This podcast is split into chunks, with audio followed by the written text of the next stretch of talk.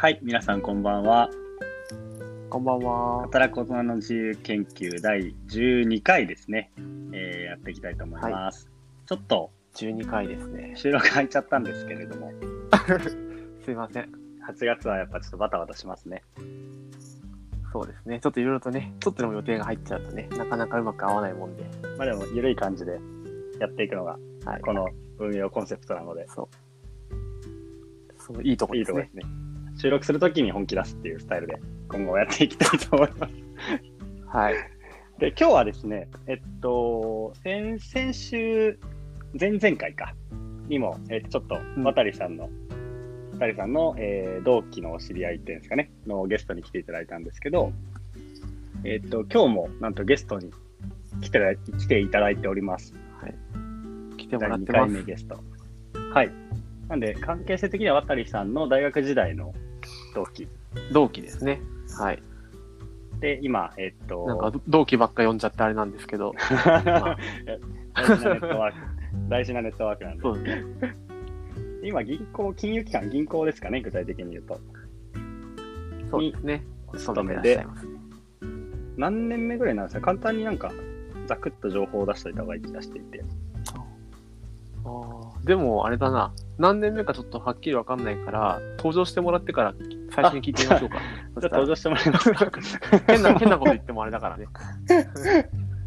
じゃあ、あの、渡さん、あの、今日のゲストののりさんです。よろしくお願いします。お願いします。お願いします。2回目ゲストだ。そう、2回目ゲストということでね、今日はのりさんに来てもらってます。のりです。よろしくお願いします。お願いします。いや、ちょっと、前回のゲストの、ちょっと収録を聞いてるんで、めちゃくちゃちょっと緊張してるんですけど、頑張りたいと思います。はい、え、で、に、まあ、そんな緊張することもなくね。了解です。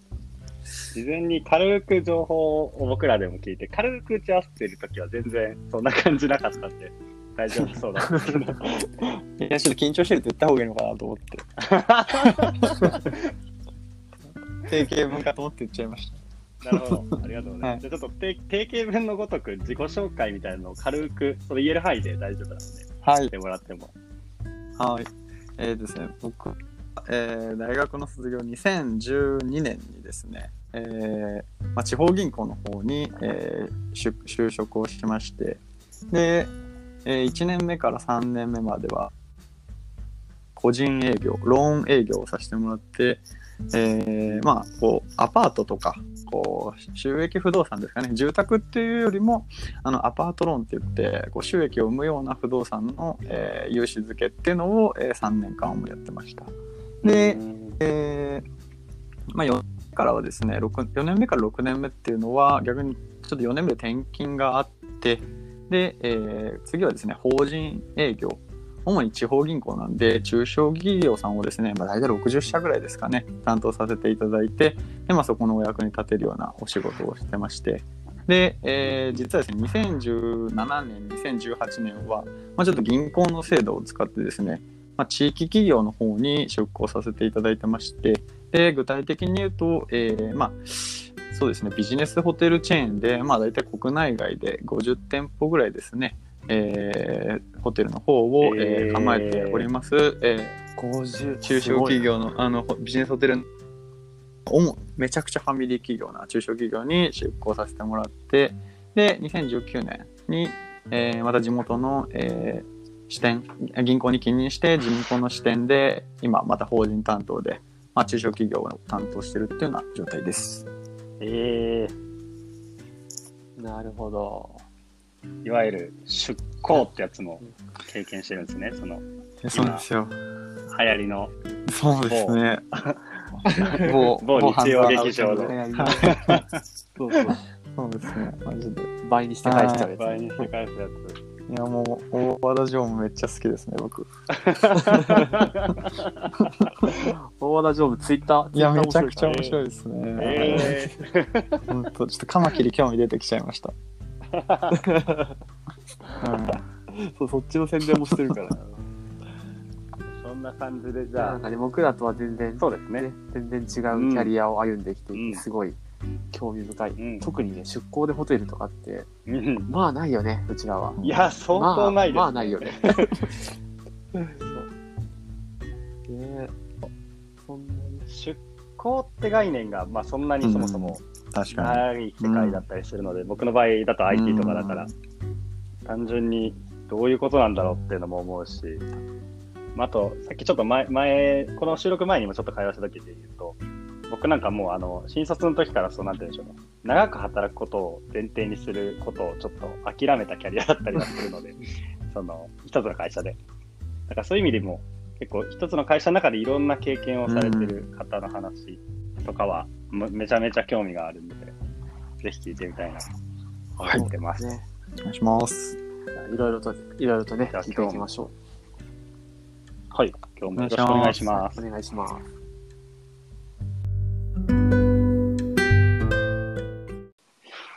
ただ、はいまず、どこから聞いていけばいいのかな？うーん。なんか、銀行って、基本さっき個人融資とか、その、中小融資って話あったんですが、まあ、基本やる、まあちょっとこっからっていう話なんですけど、まあ、やることは基本的にお金を融資して、で、返済を管理して、その利幅で稼ぐみたいなビジネスモデルがまあそうです基。になりますね。多分、その、主な、まあ、昔の銀行であると、やっぱりその、えーお客さんから預かってる預金の金利と、お客さんにご融資してる金利の差で儲けるっていうのが、まあ、うん主なビジネスモデルだったんですけど、まあ、ごまあ、もう僕が入行してする前とかからですかね、まあ、こんだけこう、超低金利時代っていうのが、まあ、続いてたんで、えっと、今そのお客さんの預金の金利がもう今0.001%とかだから、で、ごで、お客さんに融資する金利っていうのがもう本当に1%ぐらい、まあ住宅ローンなんかだと、もう0.3%とか4%とかっていうのが出てきちゃってるんで、まあ正直、その、確かに。もう、その仕入れ、仕入れコストのゼロっていうのがもう加減だから、その、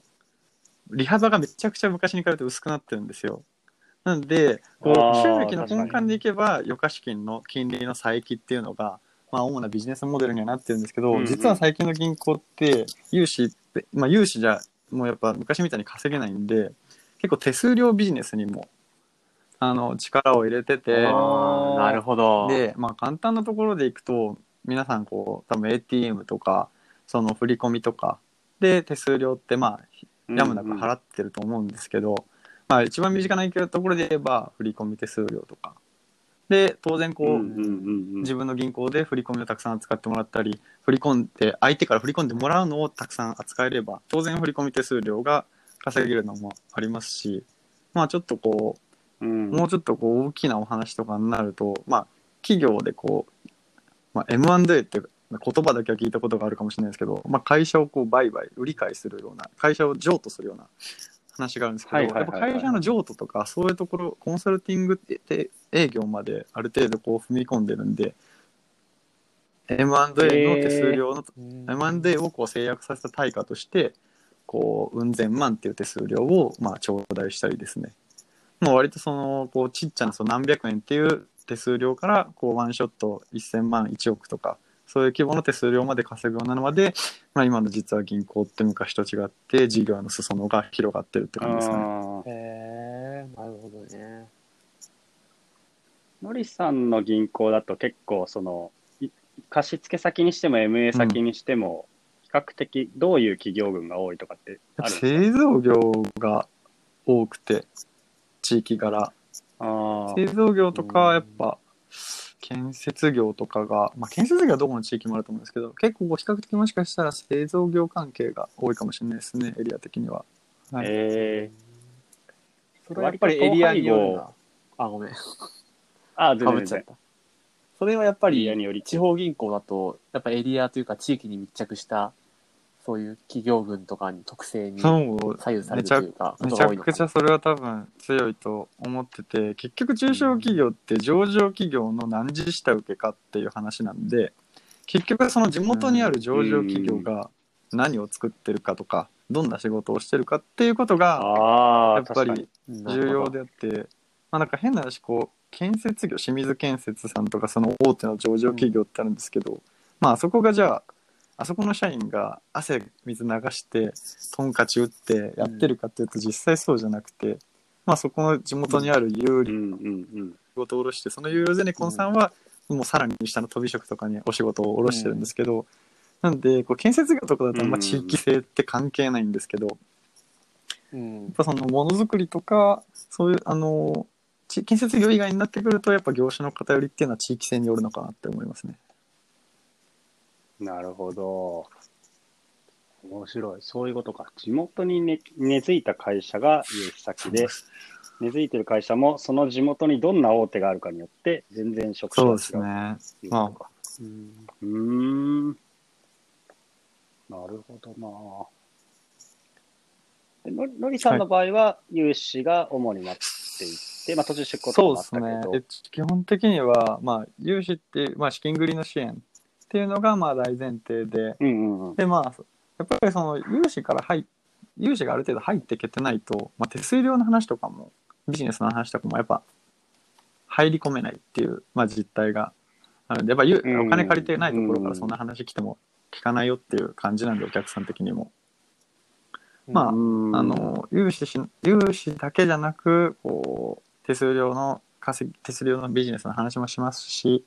まあ変な話飛び込みあ飛び一つの会社に融資以外にもあの手数料の話もすれば変な話あの何にも取引ないところにあの飛び込みで行って取引してくださいっていうそういうこともやってますね。うん。はい。えなんえなかるほど。銀行ってこうなんていうんですかねこうノルマの種類が何個かあって例えば融資残高持ってる自分の融資残高をいくら増やしなさいっていう目標と手数料を何円稼いできなさいっていう目標とあと新規の取引をまあ何円獲得してきなさいみたいなこう3つの目標があるんで基本的には。なんでそれをこう三三三角形をしそういっかりこうことまんべんなくやらなきゃいけないっていう感じですかね。うーん、なるほど。難易度高そう、うん。結構。難しそう。でもやっぱ新規のところで取れればな当然新規の融資もできて新規先で手数料も稼げれば新規のその三角形がうんうんうんうん。あの一番こうまんべんなく稼げるんですけどやっぱこう新規の取引でいきなりドカーンってでかい取引ってなかなかできなかったりするんでそうするとやっぱ既存のところで埋めながら新規もちょこちょこみたいな感じですかね。うーん。そのバランスも結構自分で考えながらやってるんそうその今月は新規だな、みたいな。もう本当に多分結構こうなんていうんですかね新規ってどうしてもこうじゃあ一朝一夕で取れないんですよね。なんで、まあこう本当にこうで結構既存先もやっぱりあのお客さんも常に生き物みたいに動いてるんでこっちがこう営業仕掛けたいタイミングに、仕掛けたいタイミングに別のお客さんから超めんどくさいどうでもいい仕事とか頼まれちゃったりとかも結構やっぱ営業担当だと あるんで。営業。まあ営業あるあるっちゃ。あるんでこうこの時期に新規ってことはないですけどでもやっぱ新規ってこう自分で意識しないとなかなか足が出向かないんでまずそうですねこうなんか本当に飛び込みで新規に行く回数は割と少なくてなんか新規が入ってくる仕組みを作ろうと思ってて自分の場合は結構取引先に、まあ、自分の魅力っていうのをめちゃくちゃ、まあ、アピールしてお客さんも気づいてくれた段階で僕を紹介してもらえるような静岡あの僕の銀行と取引がないような、えーあのお客さんを自分に紹介してもらうような仕組み作りっていうのをある程度作っててコテコテの飛び込みっていうのは本当にえー半年に1回やるかやらないかぐらいって感じですかね。あ、なるほど、はいなるほど。そうやってリファラルで稼いでそうるスですね。タイルなんですね。のりこれこれはどちらかというとのりさんの場合はって感じなんですか？会社としてあーなんか、まあ結果的に新規が取れればどんな仕組みやり方でもいいんで結構こう個体差はあると思うんですけど、えその紹介と飛び込みのメリットデメリットが結構ある程度あって紹介だとこうシェアインというか別のメインバンクがある中でうちが2番手とか3番手でまあ入らせてもらうって形なんで紹介だとメインの取引をひっくり返すっていうのはやっぱやりにくいんですよ。でも逆に飛び込みとかだとまあこっちも失うものないし誰かの紹介のメンツを立たなきゃいけないとかもないんでこう思いき思い切った営業ができるんですよね。こう こんなことやっちゃっていいのかなみいたいなこんな大それた提案していいかなっていうことも別に失うものがないんで、こう、一発当て、ワンショットがでかいっていうのは飛び込みのメリットでもあるんで、えただやっぱ飛び込みだと、まあ当然こう、本当に、本当に何件行って一先話聞いてくれるかっていうぐらいの世界で、まあちょっとしんどい部分もあるんで、僕は結構紹介で件数を稼ぐっていう方が多いですかね。ー、うーん。あ面白い。ただやっぱ紹介の部分だと、まあなんか手前味噌の話ですけど、やっぱ、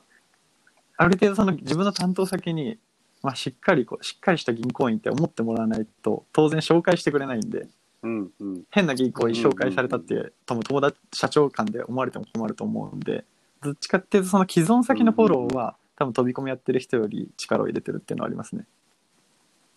うーん、なるほど、なるほど。ここも結構営業スタイルが出てきて、個人の戦略になってくるみたいな働き方ってことですね。おっしゃる通りだとう思います。ーん。面白。なんとなく銀行業務の外観がつかめました。よかったです。うんはいなかなかこんなちゃんと話聞く機会ないからね。ない。そうだよね。3時になんか3時に閉まっちゃう超楽な仕事って思われてると思うんで。5時までやってるとこもあるけど。やってる会社、それこそ地銀の方、こまめに営業来てくださるんで、あの自分がやってる会社で、取引、あの、そうメガと地銀2つ使ってるんですけど、その地銀の方の方がもう明らかに手厚いんですよね、そのフォローとかサポー。トフッとか。トワークはいいと思いますね、次元の方が。うん。いや、本当にフットワークが軽いしね。これ明日、でとかで、あ、わかりましたみたいな感じで来てくれて、なんかやってくれるから、めちゃめちゃ助かってます、うんいつも。ありがとうございます。なるほどなちょっとのりさんの個人の話にちょっと話をフォーカスして、はいそもそもなんで銀銀行行こうと思ったとかっていうのはあるんですか？そういう動機いとか。もう恥ずかしながら本当になくてですね。まあ、うんうんうんうん。僕す、多分その省吾さんと渡さんと同じめちゃくちゃ大学時代テニスを一生懸命やってて、あの、めちゃめめちゃめちゃ強かったっていう。話。めちゃめちゃ一生懸命やってた反面ですね、本当にこう、勉学とかをおろそかにしてた部分があって、先輩から言われた一言で、金融はキャラクターで取ってくれるよっていう、その一言があって、で、何もこう、キャラクター、なんか喋りには自信があったんで、キャラクターで取ってくれるうん。金融関係を受けてみようっていう形で、へで別に、ただこう、どうせだったら人とこう長く関われる仕事がしたいなと思って、で、保険とか、まあ、あの、証券とかもあったとは思うんですけど、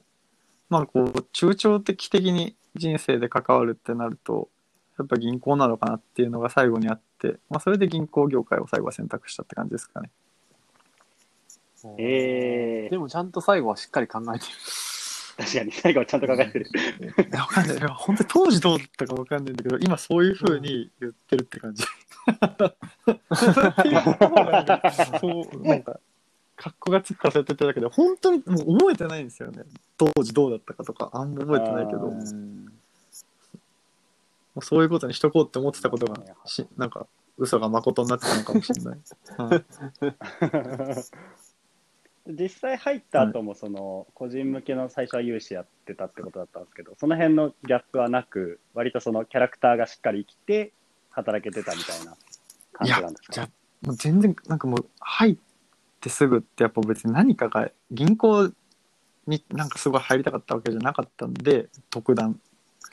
その、うん。銀行じゃなきゃダメっていう理由もなかったんで本当に最初何やなんかな何何かやりたいことがなくてまあ個人やってみてって言われたから、まあやったっていう程度で。で逆に個人って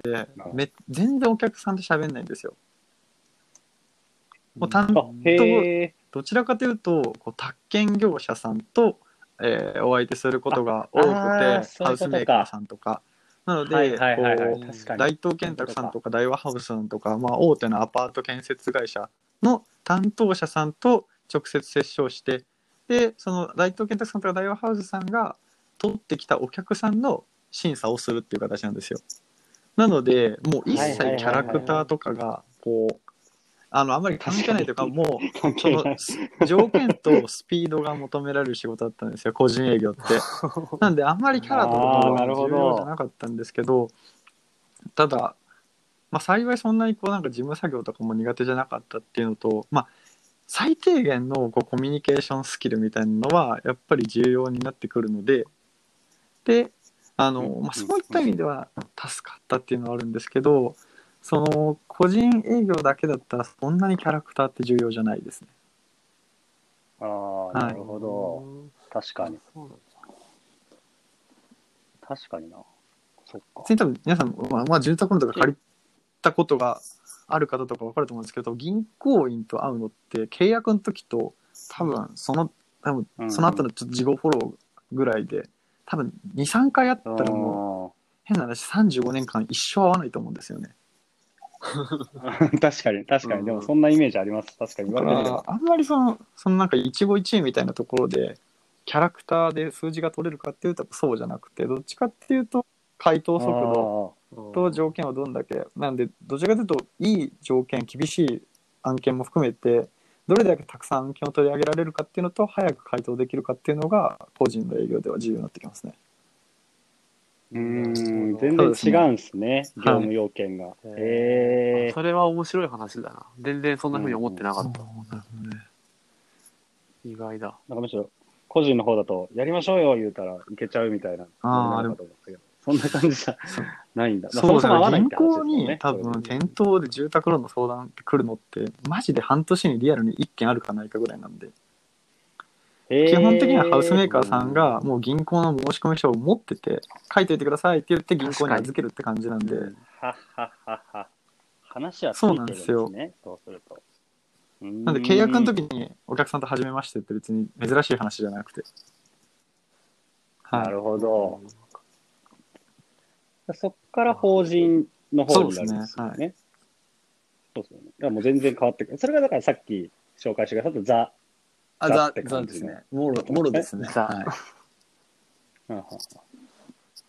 某半沢さんがや、あの、1の方とかでそうですね。あの、お大阪のあ町工場のおっちゃんとか。うんリアルにそういう感じですね。を、あんな感じなんですね。えはい。えー。結構義理人情の世界でっていうノリの営業になるんですかそうですね。特にやっぱ中小企業ってこう多分そのドライドライドライには捉えないというかわやっぱメガバンクさんとの取引先ってほとんど上場企業みんなが知ってるような上場企業なんですけどうん結局銀行の担当者もえーえっとですねその上場企業の担当者サラリーマンなんですよでどっちにも上司とか、まあ、トップがいるんでそのどどっちもなんですかねこう猫のおおお使いにお使いにしかならないっていうか実験者同士で話してないんで結局サラリーマン同士の条件でしかならないんですよ。あただまあ半沢直樹とかの、まあ、おお大阪の場面でやってたような町工場とかってなるともう直接銀行の担当者がお会いできるのが実験者である経営者っていうケースが多くて、ね。地方銀行だとうんうんもう99%その,、あのそのケースに該当するんでそうするとやっぱりこう、うん。じゃあお宅の金利が安いからお宅で借りますとかじゃなくてもう誰々さんだから借りるとか条件でいいよとうん。かある程度こう人間的なところとかも含めて総合的に見ていただけるんであのーじゃあもうそこは条件面とか、何々銀行だからっていうよりは、担当の誰々さんがよくしてくれるからみたいな、そこの信頼関係が強いっていう感じ。結構そこに気にするところは大きいですね、まあ、あくまでやっぱ会社のブランド力っていうのも正直うん。ないあ。なくはないと思いますけど、でも、あのーまあ、会社の看板もありがたいですが、でもやっぱりうちの会、あのーうん僕が勤めてる銀行の会社の看板使っててもやっぱ他の小さい銀行のかん担当者の子に負けちゃうっていうよりも全然あるんで、やっぱり個人のスキルっていうのは大きいと思いますね。うん。なるほど。ちなみにそのせ成果みたいなところでいくと、はい。なんとなくこのこのノリだとノリさんってめちゃめちゃ成果出してそうな 印象受け 受けるんですけど。いやめちゃくちゃ社畜でコミットしてましたね。ああなるほど、はい。やっぱりもうバチバチにこう業績も高い1位みたいなノリで営業時代をやってたみたいなそうですね。イメージで。はなんか、やっぱりこう、なんか、いやっぱ半沢直樹でも出てるんですけど、やっぱこうなんかこうエリート集団とか、そういう表現とかがやっぱこうんううん銀行って出てきやすいと思うんですけど、やっぱりその同期の中で何番目に出社したかっていうのは結構こう意識するその人もある程度あってまあ、自分は結構そういうのを割と意識ししてたんですよ。うんなのでこう、まあ、営業成績をとにかくこう上げてあの早早く誰よりも早く出世したいっていうのは、まあ、思ってやってましたね。おーなるほど。闘争心むき出しな感じでやってたんですね、そこで。そうですねめちゃくちゃ尖ってましたね若い時。本当に。なんで逆にこう、もう1個上2個上の先輩とかにも、こう、なんていうんですかね、やっぱり平気で噛みつくぐらい、数字には結構こう、貪欲というか、あの、確かに。そっか。そうですね。やっぱ自分がノルマ達成しても、店全体でいかなかったりとか、なんか自分だけやってても全然先輩がやってくれないとか、やっぱそういうのって。こうどの組織でも起こり得る話だと思うんですけど、うん結構そういうの気にしてましたね、やっぱ若い時は。もっとやれよ。お前らもっといや、やれよと。めっちゃ尖ってましたね。はい。なるほど。じゃあ、バチバチ活躍して、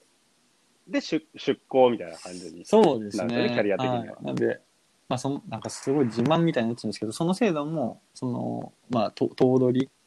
に選んでいただかなくちゃいいけない試験があったんで、まあ、最後は頭取に、んまあ、選んでいただいてパスした試験だったんで、あの、まあ、一定の成果は、まあ、その、銀行に、まあ、貢献していた自負はある程度ありましたね。なるほど。社長の直々の指名になるんですね、それはもまあ、今回は、私の場合はそうでしたね。はい。う。へえ。これ多分みんな気になるところだと思うんですけど、その、まあ、某日曜劇場のせいでうん出向にネガティブなイメージがこう、なんか、ある人もいるじゃないですか。そうですねの方の中では。で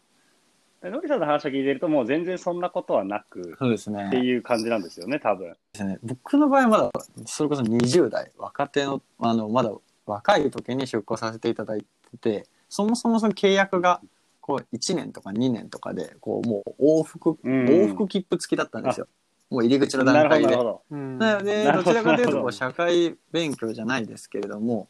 こう世の中をうんうん。うん知ってより今後の銀行キャリアに役立ってるっていう形で出向させていただいてて。なので割とこう前向きっては前向きなんですけど、まあ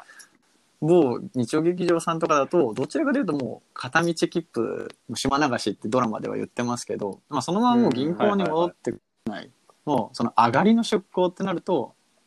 まあイメージは悪いですしもちろん今私が所属してる銀行もそういう出向はいくらでもありますね。あるんですね、やっぱり。はいそういうのがもう。はい まあ上がりって感じですね。はい。あが上がりの方がやっぱり割合的には多いんですかね、出向としては。上がり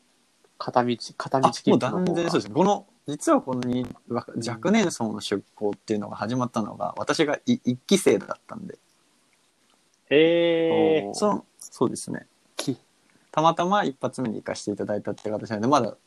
当校の方では新しい制度です。若い制度ですね。この制度自体は。で、上がりの出向は多分もう歴代的にあったんじゃないですかね。これ、上がりの出向って、はいちょっとめちゃくちゃ言葉選ばずに言うと、はいあの上がある程度詰まってて、はい役職だけついてるけど、あんま使えない人をこう外に、リストラするわけにもいかないから、外に出すみたいな、なんかそういうイメージを持っちゃうんですけど、そんそういうことじゃないんですかね。そうですね。もうえ名誉。そうですね、まあ、もうポ、ポストがないからっていうのももちろんありますし、その、結構、トークの上で結構支店長とかやってたクラスの人が、その、関連会社、連結対象の子会社が何個もあるんですよ。こう事務だけやってる会社とか、担保だけ扱ってるような会社とか、結構こう、複数の連結の会社があって、そこに下る、そこに何らかのポストで下ってくっていう感じが多いですかね、大半は。なるほどな。それでももう定年を迎えちゃって、それもしくは、えっ、と、もう銀行の方で定年までお勤めしていただいて定年退職っていう形ですかうね。ん。なので、ある程度の銀行でもポストを取ってないと、それこそあ言い方的に天下れないんですよ。ああ、そうですね程度出世してないと天下るポストもなくて、変な定年まで銀行で、えー決済権がもなく買い殺されるみたいな、そんな感じですね。うおーそれはそっち。のがそうですね。辛いのか。なんで、逆に言うと、天下れてるってことは、銀行でそれなりに決済権があるポストに入れたってことですね。ええそういうことか。まあ、全部の地方銀行が当てはまるかわかんないんですけど、うちはそうですねは。い。じゃあ今の話だけ聞くと、若くても、年いってでも出向ってむしろ結構いいことっていうそうですね。感じに聞こえました。はいまあ上がりまあ、上がりの出向は、でも、定年の前に生かされちゃうんで、やっぱもう、お前は銀行いらないよとはやっぱ言われてるんですよね。ああ、なるほど、でど。、どちらかというと、そのうん支店長にはなれたけど、役員になれなかった人たちが関連会社のそこそこのポストに甘んじるとか、そういう感じですからね。そういうことか。はいそういうことうか。んええまあ、どうしてもね、役員の椅子の数っていうのは、支店長の、に管理職の椅子の数よりはるかに少ないんで、まあそうですよね。はい確かに。うん。だいい出世競争自体はまあいいとこまで行ってるけどっていう人あそうですねまあいい惜しかった、お惜しかったみたいな。そうですね。だから結局管理職になった後の、その役員になれるかって、運と政治が結構強いんで、まあ政治とかやっぱあるんいや、だね。政治はやっぱ多分ある程度あって、で、こう実力があるから役員になるとも多分、その、うんうん。その次元の話になると違うのかなって、まあ最近いろいろ感づき始めたって感じですかね。なるほど。ちょっと話戻して、じゃあ、ちょっとホテル出向時代っていうかね。はい。あの、その辺の話をめちゃくちゃ聞きたくて、個人的に。はい。その、な、何役で出向になるんですか？その、あ基本的に、C、CFO みたいな感じでいくんですか？あえーとですね、立場的にはですね、あのー特定の、えー、ビジネスホテルチェーンだったんですけど、いくつかこうシティホテル、こう宴会場とか結婚式場とかを持ってるようなホテルが何個かグループの中にあって、そこのもうポジション的には総支配人補佐っていうような形で、そのホテルのナンバー3みたいなや、あのーポジションで行かせていただいたんですよ。す。だけど、その勤めてるホテルの中のオペレーションはあまりタッチせず、まあ、名ばかりって形で、で、どちらかというと、そのグループホテル、ビジネスホテルチェーングループの、まあ、新規の進出、海外含めて、あの、進出もしてるんで、新規の進出の、えー案件のこうマーケット調査であったり、あとは、こう、えー事業計画の作成ですね。をした後に、えーえーとまあ、た担当ベースでこう経営層の方に役員の方に、まあ、この事業計画でこういうマーケットなんでいかがですかっていう、まあ、お伺いを立てて、まあ、経営層がもしそれで走るっていうふうになれば今度はこう、まあ、資金調達が必要になってくるんで一棟のビジネスホテルをやると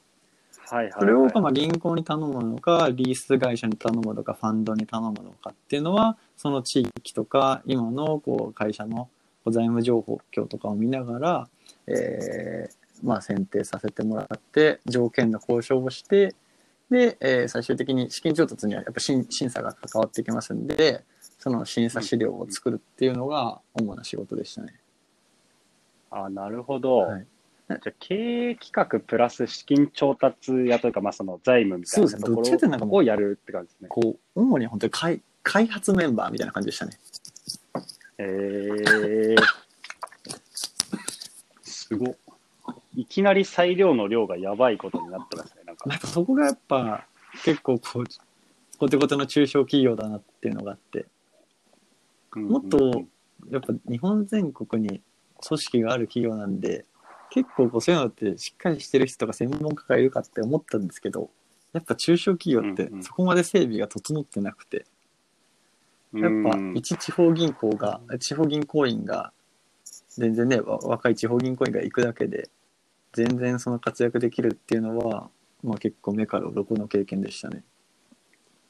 確かに。うんそういう経験ってなかなかできない。なかなかできない。面白そうだな。逆に言えば、こう、金融に強い人がいなかったんで、今まで金融機関と、に、なんですかね、こう、まくし立てられてたようなところも、まあ、自分が分かったっていうのもありますし、うんこう、事業を拡大するにおいあて、資金調達の仕組みっていうのをどんどんどんどん、こう、いろんな種類が増えていって、まあ、リースとかファンドとか、うんあの、そういうのもそうなんですけど、やっぱその、金融商品っていうのがどんどん複雑化していくんで、その、そういった意味で、こう、専門的なところまで分かるっていうのが、まあ、ここまで役に立つんだっていうのは結構、こう、驚いたというか、えー。こんなに、その、金融しか分からない人間が、あ、居場所あるんだなっていうのは結構、あの、驚きだった点ですね。うんめちゃくちゃ、確かに、なんか出向してきてほしいな、今、取引のある。いや、それめっちゃ助かると思うんですよね、単純にその企業の方からしても。はい。うんへえやっぱ契約書とかも結構こう銀行のものって銀行用に作ってあるし金融関係ってやっぱ硬い契約書とか多いんですけど普通の人読んでたら眠くなっちゃうと思うんですよ。そうっすね。で言ってる意味わかんないしみたいなのがあってまあとりあえず言われたから印鑑をそうみたいな感じのが多いと思うんですけど、まあそういうリーガルチェックとかがやっぱりできる人材が一人いるかいないかって、まあ、結構中小企業にとって大きいんだなっていうのはあると思いますね。うん。うん。うんめちゃめちゃ大きいと思う。へえ。それ2年間ぐらいでしたっけ？2。年丸2年行きましたね。あれ2年。惜しまれながらもって感じですよね。だから、2年後には。そうですね、ちょっと、まあ、か終わっ当然、こう、事業の拡大を続けてたんで、結局自分でクロージングできなくて引き継ぎたあの案件もありますし、まあちょっと2019年に戻ってきたって先ほど言ったんですけど、ちょうどそのコロナの影響をもろに受け始めた初期段階で戻ってしまったんで、うん。そこは結構こう、申し訳ない気持ちもありましたね。うん。なるほど。うちの会社に来いよとか言われるそうですよね。めちゃく、もう、最後の方はもうほぼ、毎回言われてましたけど、あのーまあ、ホテルビジネスやることが目的で、こう、来た出向じゃないってことは、まあ、経営者の方に伝えさせていただいて、まあ、じ最終的には僕のキャリアを尊重してくれたって感じですかね。受け入れ先、出向先が。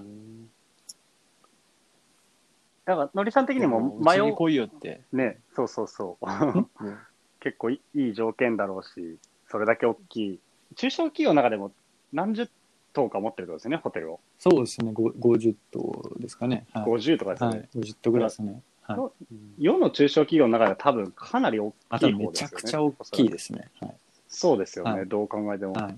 だから、アパホテルさんとか、その、東横インさんとかっていうブランドではないですけれども、まあ、その業界の方だったら多分知ってるっていうぐらいの、大体知ってるよねっていう。っていうような、まあ、規模感ではあったんで、そうですね。まあ、引き止めし、かもそこのうん上役で来るんだったら条件も良さそうだし、なんか仕事もそれなりにダイ ダイナミックだし、うんいやなんか単純に迷ったりしなかったのかなっていうのが気になって。ちょっと惹かれちゃいそうです。うんえーそうですね、結局、えっと、自分の中で出向してみて、これデメリットでもあって、デメリットというか、思ったことの一つとして、やっぱ、いファミリー企業ってモチベーション保ちにくいんですよ。やっぱ、その、結局自分がどれだけ頑張って成果っていうか、貢献したところで、まあ、結局最終的に利益ってファミリーに行っちゃうんですよね。まあまた、一族に行ってしまうっていうのがあって、にただ、かたやっぱ上場企業であれば、まあ、その、自分が頑張って分だけ、こう出世っていうような形で、まあ自分の、その、自分の頑張りが、そのキャリアパスにもつながっていくっていうのがあるんですけど、最終的にじゃあ中小企業で頑張ったところで、まあ自分のなりたいポストにがあるかっていうと、そうじゃないんですよね。やっぱそこが、中小企業で一番勤めててモチベーションが保ちにくい部分だったなって思ってて。なので、うん自分はどんな条件があったとしても、あのー行く気はなかったですね。なるほど。はいうんでのりさん的にはそこのポストというか、その上に上がっていくゲームが結構働く上では好きみたいな。あそうですねそういう価値観。割と僕も人生ゲーム的な感じでサラリーマンやってるんで、うんうんうんうんうんそうですね。まあ最悪困ったら別に生活保護とかもあるっていうのは知ってる、ライフラインがあるのは 知ってるんで、日本日本に。なんで別にある程度サラリーマンって実はリスク取れるんじゃないかなと思ってて。それだったらその、ポストっていうのを目指してやるのも、まあ、ゲーム感覚で面白いし、結果的にそれが自分の市場価値が上がってるんだったら、まあ、なおいいかなと思ってやってます。うーん。あ、じゃあ逆に転職とかあんま考えることないあ、もうだからその、ち出向する前までは、もうこの銀行でめちゃくちゃ早く偉くなろうって思ってたんですけど、逆うんに、その、出向して、こう、なんていうんですかね、中小企業の、えーファミリーじゃなくて、一般の従業員の方とかと接することが多かったんですけど、そいつたちって別になんか偉くなりたいとか全然考えてないんですよ。まあ偉くなれないっていうのもあるんですけど、現実的には。うん。だけど、なんかとりあえずこう、こう目の前の仕事をやって、今日明日の飯を食おうみたいな人も多ければ、うん。こう別に40代、50代になっても、こうアルバイトで生活してる人とかを見てると、見てると中で、はいはいはい。なんかこう、なんか、あんだけこう社畜、会社にコミットしてた自分って、なんか、そんなに意味あったのかなっていう風なのが、そういう風に思わせていただける一面もあったんで、そやっぱ、その、コミットするのって、すげえ、実はリスク高いんだなっていうのはあって、さっきの話をずっと矛盾したんですけど、うん。この会社でダメだったらもう自分の人生終わりってなっちゃうのは良くないなって思ったんで、逆に転職市場には割とコンスタントに連絡を取ってて、あの、転職エージェントさんえとは、まあ少なくとも3ヶ月に1回ぐらいは簡単な連絡でもいいんでして、自分の今のキャリアでどういう求人が来るのかとか、まあ、あの、こうコロナでどういうふうに状況が変わったのかとかっていうのは、割とその、ウォッチをしてるって感じですかね。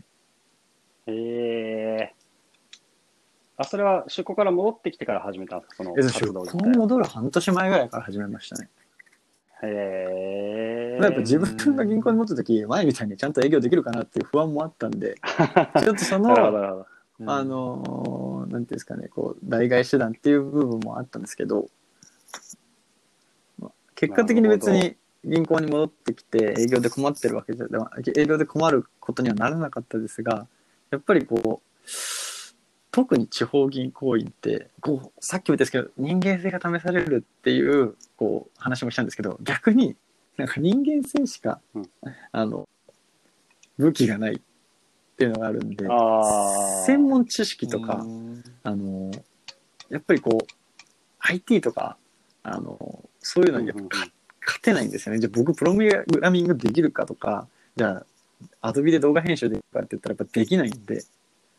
うんうんうん。その手に職持ってないんですよ。うん、なるほど、なるほど。なので、逆に言うと、こう、専門性を高めるために、ちょっとこう、似てるけど違う業界、M&A とか、コンサルとか、あのーうんシンクタンクとか、そういうところからの求人っていうのは、ある程度見てて、まあ、チャンスがあったらエントリーしたいなって、いつでも思ってますね。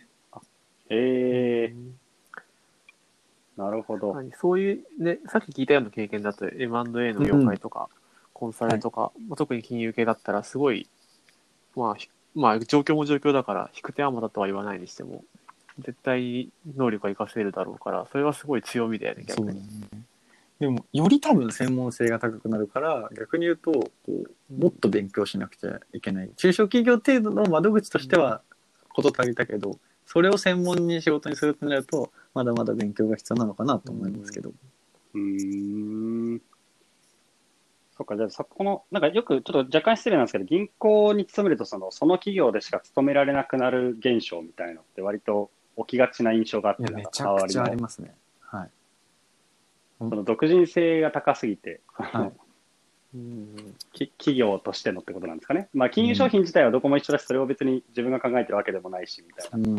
プラス、そうさっきもおっしゃったように、割と人情営業でどうにかなっちゃうみたいなところがあるから、具体的に何のスキルがついてるかわからんみたいなのは、なんか僕の友達も確か言ってたなと思ってて。そうですね。間違いないと思います。で、まあ多分、その中でも多分営業成績が取れる人って、まあさすがに、ある程度になってくるとキャラだけじゃ数字が取れなくなってくるんで、うんまあまあ、まあ。本当に八百八百屋さんぐらいだったらキャラで数字取れるかもしれないんですけど、あの、まあそこそこのやっぱ企業になってくると、一番大事なのは多分その、まあか仮説を立てる力っていうか、うんこの情報ってここの企業に役立つんじゃないかとか、なんかこう雑談の中から、あこの会社ってもしかしてこういうこと求めてんじゃないのっていうのを、まあ、仮説を立てて、その経営者にぶつけてみる力っていうのが多分一番最終的には重要だと今思ってて、営業していく中でう。んうんうん。なんで、こう、仮説立てて、え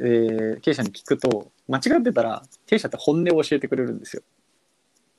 で、逆に仮説が合ってれば、その線で話を進めてくれって言われるんで、そのなんかその会社のニーズを妄想というか、そのもう想像することが多分最終的に銀行員に求められる営業スキルの一番重要なところだと思うんですけど、しかも、相手ってみんなまあ別に小さかろうがなんだろうが、世に言う社長なわけじゃないですか。あそうですねその経営者経営者の頭で、なおかつそれを考えるっていうのはすごい大きい経験だし、なんか市場価値も高くな高まりそうなとこだなって今思いました。そうですね。あれ、言った感想ですけど、ただの。そうですね経営者さんとか、た例えばこう、職職人さんとかだって、こう、物を作ることが仕事であって、こう、会社のうん。決算書とか資金繰りとかを考えることがやっぱ副業というか本業じゃないんですよね。うん。でそこを補助して、ちゃんと仮説を立てて補助してあげられるかっていうのが多分その銀行員の腕の見せ所なんですけど、じゃあ、それだけで市場、その飯が食えるかって、銀行員以外で、その程度のスキルで飯が食えるかっていうと多分銀行員っていうバッジ以外じゃ無理だと思いますね。あ、そうですか。なんか、え話聞いてて、え、全然どこでも食えるんじゃねって思っちゃったら多分それって結局相手が中小企業だからだってさすがに上場企業だと財務担当っていうのが財務部署っていうのがどこにでも上場企業はあるんで。これぐらいの多分知識なるほど。簡単なスキルだったら多分財務部署ってこと足りちゃうと思いますね。ああ、そういうことか。はい。逆に、でもなんか、はい、あ、すみません。ね大企業だと確かにそうかもしれないけど、前回の話の高単価副業の取り方みたいなところに つなげると、結構いけるいけそうあ確かに。ね、なんかそ求めてる企業はいっぱいいそうだから、銀行から出向してもらえない企業とかで困ってるとこっていっぱいありそうだから確かに。そのうん決算書だけ決算書とヒアリングだけで銀行の審査通したい資料作ってくれとかっていうのはあるかもしれないですねクラウドワークスとかでうん奇跡的にあれば、ありそう。うん。だし、なんか、僕、ベンチャーの業界いるから結構わかるんですけど、うんベンチャーまともな財務担当、何、10億とか言っても、あんまいないんですよ。ああでも多分そうだと思いますねだから、全然、あ、仕事、しかもそこそこな練習でありそうだな、みたいな、今、パッと想像できちゃった。まあ、そこに行きたいかどうかは別として。うん、ああ、確かにね。ベンチャーとか初初期段階でしかしか少なくともその財務担当とか多分いないし、いない見つからないし、もっと後の方のフェーズそうですね。ベンチャーで、そこまで、多分、そこに、その、なんですかね、経営資源を投資してる、投資すする意味が多分まだベンチャーの段階ではなくて、よりこうんうんう、本業を追求した方が多分、利回りが高いと思うんですよ。うんある程度企業として成まあ熟してきたときに、まあ、財務担当とかを、まあ、置けばいいだけであって、確かになかなかこう、ある程度の給料を払って財務担当をベンチャーが持つって、あんまり利回りが高くないからやらないのと思いますね。うん、それは間まずはい違いない。けまずイケイケどんどんで、イケイケどんどんで利益トップ、トップライン上げてってって感じだもんね。間違いない。それは確かに。でもさっきのホテルみたいに、まあうん入ったら入ったらここがいろいろおかしかってっていうのを交通整理したらなんかめちゃめちゃ利益出たじゃんみたいなこととかもまあまあありそうですけどね。まあでも潜在的な問題だからな。あんま気づかないっちゃ気づかないのかやってる側たちは。そうですね。そのプレイヤーと経営者側の、こう、多分、本当にホテルとかだと、こう、社の差がすごく激しかったんで、それこそ本当スタッフと経営サイドっていう形が結構如実に出る業種だったんで、そうですよね。その、だから経営者がそのスタッフにこう求めたところで、まあちょっとその思い通りに動いてくれないっていう問題はどちょっと生じやすい業種ですね。確かに。それやったからって給料上がんのっていう。いうその、うん あの、従業員側の言ってることもめちゃくちゃおっしゃる通りで。うんうんうんうん。うん間違いない。逆に今、ちょいちょい転職活動的動きを、まあ定期的にしてるってことだったんですけど、やっぱり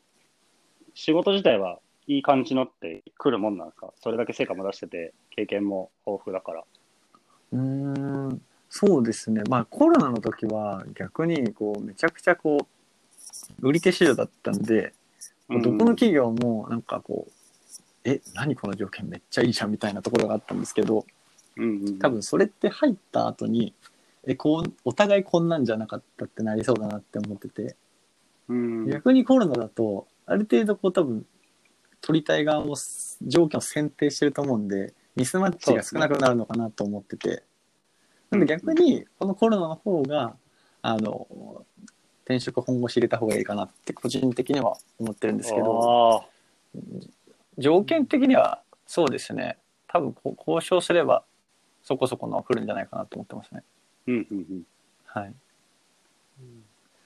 銀行でも市場価値しっかり上がってる。っていう、というよりもなんか、銀行、どんだけす、最近価値観変わってきたのかなんですけど、若い時ってやっぱ給料安いんで、数字うん、上司の力も借りて上げて、年収上げたいっていうのもあるんですけど、その、年収、なんか、今ぐらいの営業成績と給料になってくると、えこんだけ一人で営業成績上げれるのに、給料安くねって思う気持ちの方が なるほど。あって、うんそれなんか、まあ、世に言う年収1000万とかって、別になんか1000万じゃんぐらいな気持ちになってきたんですよ。昔と違って。うーん。で、それだったら、基本給ある程度下げてもいいんで、ある程度歩合給があるコミッションって、ふあの、コミッション的な形で、自分の営業スキルで挑戦したい。それで自分で稼ぎたい。っていう方が気持ちが強くなって、うん。今目だ今ある程度検討してるのは、まあ、M&A とかだと結構成果報酬型が強いんで あの、うん。結構 MA はあの本格的にあの書類選考まで受け受けようかなって本当にここ最近で思ってます。実際多分来来週か再来週に本当に多分書類出しますね。はい、いやだから10分前ぐらいからのりさん日本2年後ぐらいに日本 M& センターで年収1億くらい稼いでそうやなって やってそう。思ってた。いや、でも、そうですね。なんで、でも最終的に実は結構意外と地元愛が強くて、てか強くなってきたんで、M&A センターとかキャピタルパートナーズって何十年って勤めてる企勤める企業じゃないと思ってるんで、まあそうですね、確かに。まあ5年から10年ぐらい結構こう荒稼ぎさせてもらってスキルもつけて、まあまた地元の金融機関に戻ってこようかなとは思ってますけどね。最終的なキャリアとしては。うんじゃあ基本は金融畑で行くっていうところはもうある程度決まってて、まあ、そこはいの稼ぎの配分をどうするかみたいなのを今なんかこう社内で出世していくのか外出て一回荒稼ぎしてくるのかみたいなところを検討中みたいなそうですねそんな。感じ社内で出世目指してもいいんですけど多分こうし社内でスキルを高めようと思うとこうもうそうそう年齢的にこう政治も気にしなくちゃいけないしこう自分のことだけあの気にして仕事がやりづらい組織なんですよどうしても銀行って。うーんってなるとよそのその本当に具合的なところが強い会社に行ってこう個の力を伸ばしてその力をこうまた地元に戻って地元の金貨に戻ってきて還元した方がまあなんかいいのかなお互いストレスお互いストレスないっていうか自分にストレスがないのかなって感じてますけどね。うんなるほどな。いや、すごい。大学のとし卒業時に何も考えてませんでした系の人が、なんかめちゃめちゃ戦略が立ってて、かつなんか将来地元に貢献したい的な感じのもある、超いい、綺麗な話だってなっちゃってるんですけど、僕の中でもいや、すごい、綺麗な話。めっちゃ筋も通ってるし、なんか、グーの音も出なかった。いやでも実際でもその価値観がやっぱ変えてもらったのは多分本当にサラリーマンとして一生懸命頑張ろうって思った時にこう支えてくれた上司の方とか先輩の方もいたおかげだし、まあ、出向させてくれた今の銀行のおかげでもあるし出向の時に出会ったそのい一般の従業員の方とかの影響も大きいと思うんでその入確かに大学卒業時代は本当に何も考えてなかったですけど、まあ、僕の場合は結構こうたまたま出会った方々に恵まれたっていう運の方があると思いますね。なんか、もしかしたら僕が出会ってきたサラリーマンの人史上、一番サラリーマンを楽しんでる可能性があるのが今ちょっと出てきて、めちゃくちゃう、ん確かに。めちゃくちゃ心打たれてます、僕は。今、うんなるほどね。すげえ感動してる。そうですね。なんで、結構やっぱ、日本のサラリーマンってマジ顔くれえなってやっぱ思ってて、別に海外のサラリーマン見たわけじゃないんですけど、でサラリーマンこそ別に死なないんだし、あの、うんうんうんてなんか、その、なんですかね、そんななんか、命まで取られないんだし、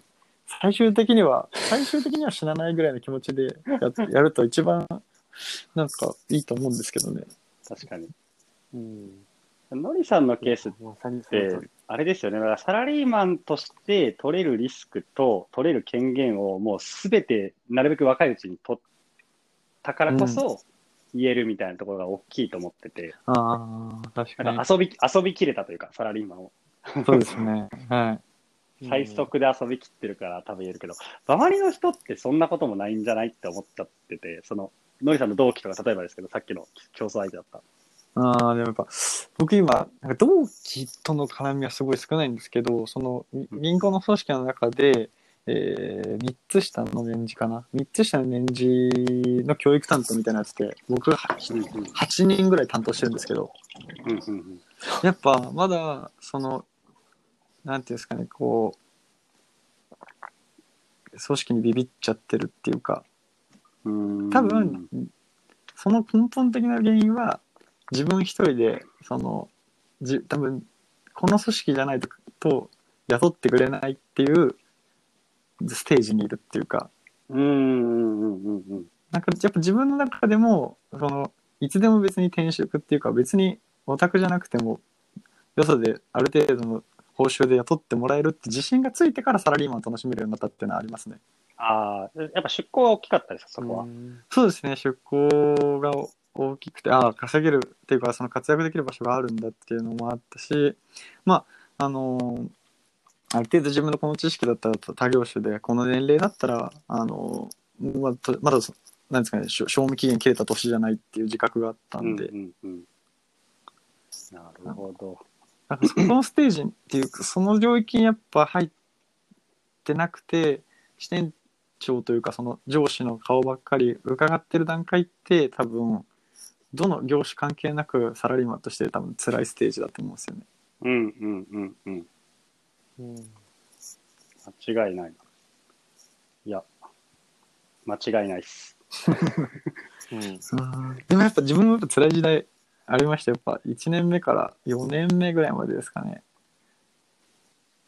結構長いな。その、その1年目と2年目で辛さのステージっていうか辛さの種類は違うんですけど、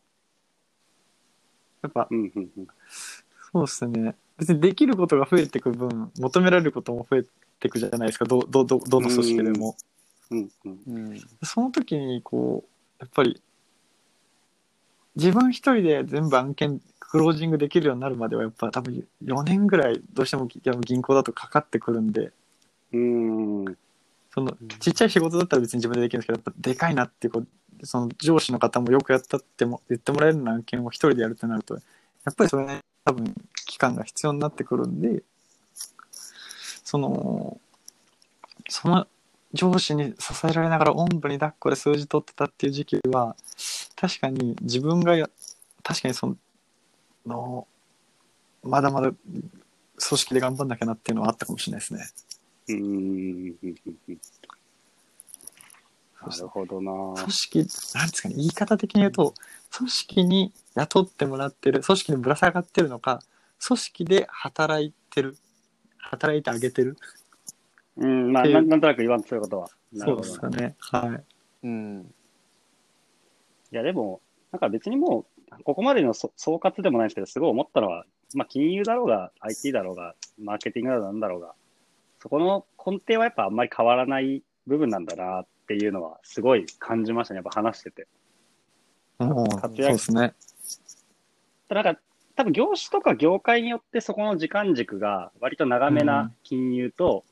IT とかだとめちゃめちゃ早いみたいな、まあ1年くらいやれば確かに。でかい案件で回せるみたいなうん差分はありそうだけど、まあけど、まあ、根底活躍してる人とかってあんまり言ってること、やっぱ変わんないなって思いました。なんか、うん。どの業種でも、業界でも。うんなるほど。なんか逆に、その自分の仕事、まあ要するに自分の組織以外に出ても、なんかやっていけるわみたいな確信が、組織にいながら持てる状態を作るってすごく大事なポイントだなって今話をしてやっぱり思って、うんはい。うんで、のりさんの場合転職をせず出向って形で実現していって、僕とか渡さんは転,、転職とか、まあ個人で仕事を取るとかそういう形で実現してるけど、なんか会社の中単体だけでそういうのを、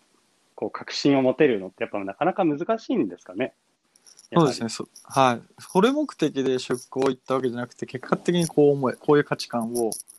うんまあ持ってこれたっていうのがあって、実際、今回、その時の出向の当時は、やっぱせ政治が強かったですね。うんうんうんうんもうお前受けろみたいな。政治が強くて、もう上司、この上司に言われたら受けなくちゃいけないから、しぶしぶ受けたら、やっぱり、なんか出向しちゃったみたいな、そんな感じでしたね。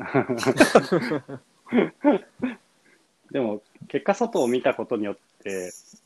価値観がついて、逆に会社の中でもより攻めれるようになってるんですよね。そうですね。今めちゃくちゃ感謝ですね。ううんん。で、よくこのチャンネルでも言ってる、その、そういう軸があると、まあ転職とか別にしてもいいでしょみたいなテンションになれるから、逆に今の会社でうん。話とかもあるから、やっぱあそうですね。多分、じゅ巡回転になるっていうか、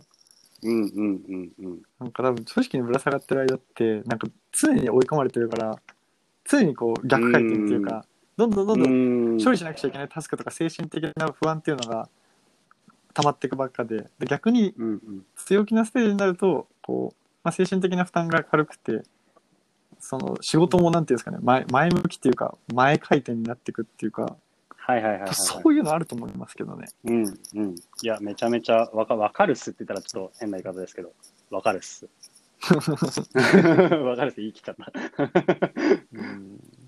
うんやらなきゃいけないというかこれがこれやんないとまずいんだよねみたいな感じでね働いてるのと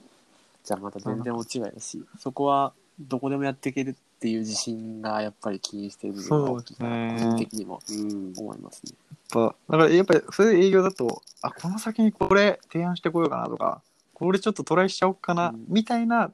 ノリで仕事ができ始めると、意外とそれそのテンションの方が数字も上がるっていう形で。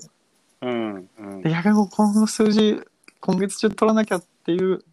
スタイルの時の方が数字上がらないっていうのはあるとう思います、ね。わかるわわかる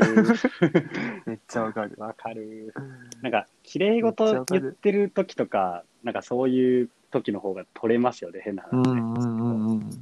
うんそうかもしれないですね。なんで、や、でもやっぱ営業ってやらしさ出たら数字取れないと思うんで、相手にやっぱ足元見られちゃうとうん良くない部分っていうか、まあ、ここは小さな取引だったらお願いで取れる部分があるかもしれないですけど、そこそこのやっぱロットの商売ってなると、多分お願いじゃ通じない部分あると思うんで、そうですねはい、本当に相手のためにっていうところをやんなきゃいけないですもんねそれはさすがにそうですね。はうんなるほどな。いや、めちゃくちゃ僕は今日、ま、満足しました。なんか、なんかすごく満足度の高かった。い。ちょっと、本当にいい感じに編集しててくださ いや、本当面白かったな。なんかね、銀行の話を聞くのも新鮮だったんだけど、そこに絡めて、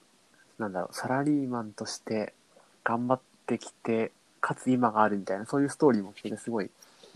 自分のこれからを考えるきっかけになるというか、参考になる話が、うん。ちょっと頑張ろう、頑張ろうかな、みたいい。いや、ありがいや、なんか、そうそう。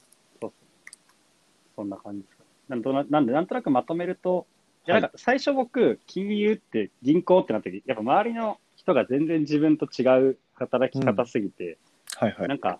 その対比みたいな話になるのかなと思ってたんですよ。で、なんか最終、な。うんまあ、どっちもいいよね、みたいな。お互いのフィールドで頑張ろう、みたいな、なんか謎の終わり方をする気でいたんですけど、すごい最初の方は。なんかそんなことは全然なくて、うん本質的にはうんめちゃくちゃ一緒で、やっぱりちゃんと会社勤めてるときは会社でちゃんと遊びきって、で、かつまあ当たり前のように成果を出して、うんで自分がどこでも生きていけるわっていう、やっぱ確信をどれだけ早い年齢の時に持てるかで、その先のチャレンジの幅も広がるよねっていうのが、やっぱ改めて確信持てて、なんか僕はすごく嬉しかったという感じ確かで。にそうですね。うん、わかる。うんすげえ綺麗にまとめてもらって。は まとめがちなんですが。まとめがすげえまとめがそう、そうだ。おっしゃる通りだと思いますね。どんだけ早くってところが意外とポイントなのかもなっていうのもちょっとやっぱ思いましたね、改めて。チャレンジできる幅ってすごいなんか、うんまとまった、まとまって、あおっしゃる通りって感じだと思いますね。はいなんかここにたどり着いたときに、50歳ですとかだと、ちょっともう幅とかじゃないじゃないですか、もはや。うん。そのし精神的境地に。悟りだよね、多分それはもう。うん。単なる悟りになっちゃうから、うんやっぱり20代、30代の若手って言われてる時に、そこの境地に行けると、まあ仮に次のチャレンジがなんかあんまりうまくいかなかったとしても別に全然軌道修正できるしぐらいのうん。テンションでいけるから、やっぱり早くそこに境地にたどり着くっていうのがやっぱ今の、多分ラジオ聞いてる人比較的若手層多いと思うんで、すごい参考になるうん話だったんじゃないかなと。確かに。同業種が保険、ね、今やってる仕事が保険になるっていうのはでかいね。かな。でかいのかな。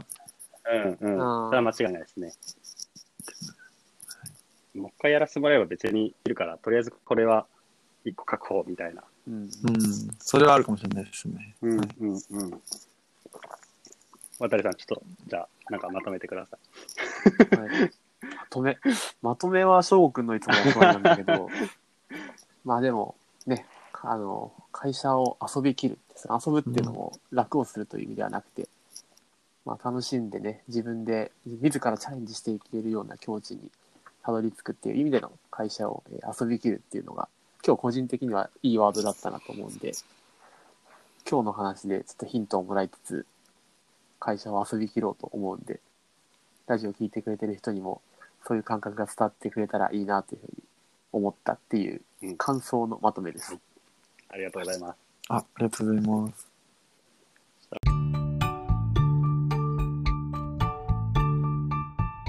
今日はこんなところですかね。はい。はい。じゃあ、いや、今日はめちゃくちゃ楽しかったです。本当ありがとうございました。あ、こちらこそありがとうございました。はありがとうございました。また、あの、ちょっとね、期間を空けて、もし、また転職だったり、そうですねなんか違う仕事のストーリーとかがあったら、確かにぜひ、2回目、2回目、転職したら3回とゲストに来て報告しますもらって、あ、ありがとうございます。ありがとうございます。で、その、で、転職の話も聞きたいし、転職、まあ、仮にね、転職したとして、その後の活躍とかもまた、改めて聞きたいと思うんで、はいぜひぜうん。ひ、いつでもゲストに来てまたいただいて、よろしくお願いします。い。よろしくお願いします。そしたら、働く大人の自由研究第12回ですね。は、今日はこんなところで、13回、あ、13回アジェンダ決まってるっすね。そういえば。あ、そうだ。先週飛ばしちゃったやつありますか。をやります。あの、割と好評なのかわかんないけど、あの、明日から使えるシリーズを次回は、はい、やりましょう。なんだっけ？議事録で仕事を掌握せよっていうメモが書いてあります。あの、この間もそれやって、ゼロタスクで乗り切りました。次回、渡さんがやってやったよ。仕事のはい。ノウハウを共明日有してから使えるシリーズやります。ぜひ次回もお楽しみに。はい。では、えー第12回というゲスト会でした。はいじゃあ来週もまた、また、はい。来週もスキップしないように頑張ります。よろしくお願いします。はい、頑張ります。よろしくお願いします。さようなら。